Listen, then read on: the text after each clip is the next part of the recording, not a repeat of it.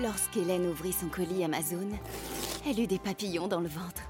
Ce double compartiment, ces huit modes de cuisson, c'était la friteuse sans huile de ses rêves, à un prix si bas qu'elle ne put résister. Ça mérite bien 5 étoiles. Des super produits et des super prix, découvrez nos super offres dès maintenant sur Amazon. Radio Classique, l'édito politique avec le Figaro. 8h12 sur Radio Classique, l'édito politique avec Guillaume Tabar. Bonjour Guillaume. Bonjour Renaud. À la demande du gouvernement, la proposition de loi portant à 14 semaines le délai légal pour un avortement sera inscrite à l'ordre du jour au Sénat. On avait pourtant cru comprendre qu'Emmanuel Macron s'y était, y était opposé. S'agit-il, Guillaume, d'un revirement? Écoutez, disons que le chef de l'État s'est laissé forcer la main euh, par la frange progressiste de sa majorité et par le patron du groupe LREM à l'Assemblée, Christophe Castaner. Alors, ce qui est en jeu, vous le savez, c'est une nouvelle extension du délai légal pour pratiquer un avortement. Euh, ce délai avait été fixé à 10 semaines dans la loi Veil.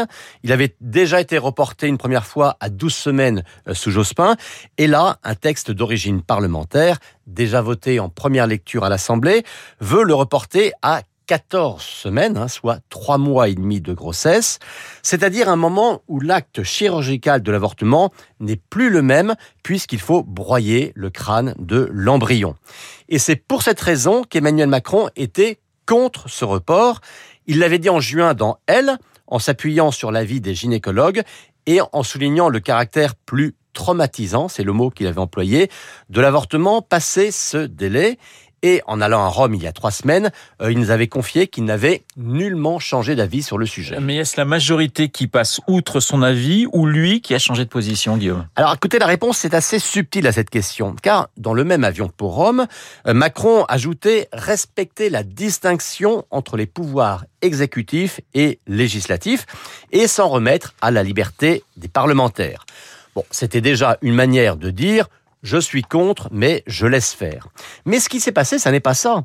Vous savez qu'une proposition de loi, c'est une initiative parlementaire, donc théoriquement, c'est au groupe de se débrouiller pour la faire venir en discussion. Or là, c'est Olivier Véran, le ministre de la Santé, qui a demandé au nom du gouvernement son inscription à l'ordre du jour au Sénat. Vous voyez que la distinction entre exécutif et législatif ne tient plus.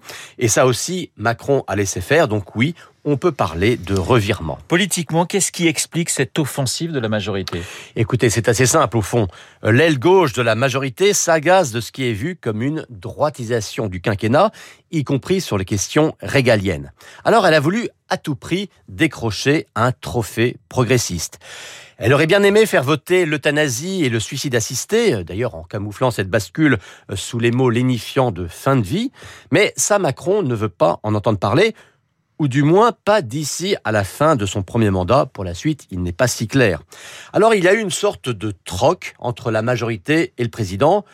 Ok, on lâche sur l'euthanasie, mais laisse-nous avancer sur l'avortement. Eh bien, c'est ce qui s'est passé et que des sujets qui touchent à l'intime et au sens même de la vie euh, soient transformés en enjeux d'affichage politique, ça fait quand même un peu frémir. L'édito politique de Guillaume Tabar tout de suite.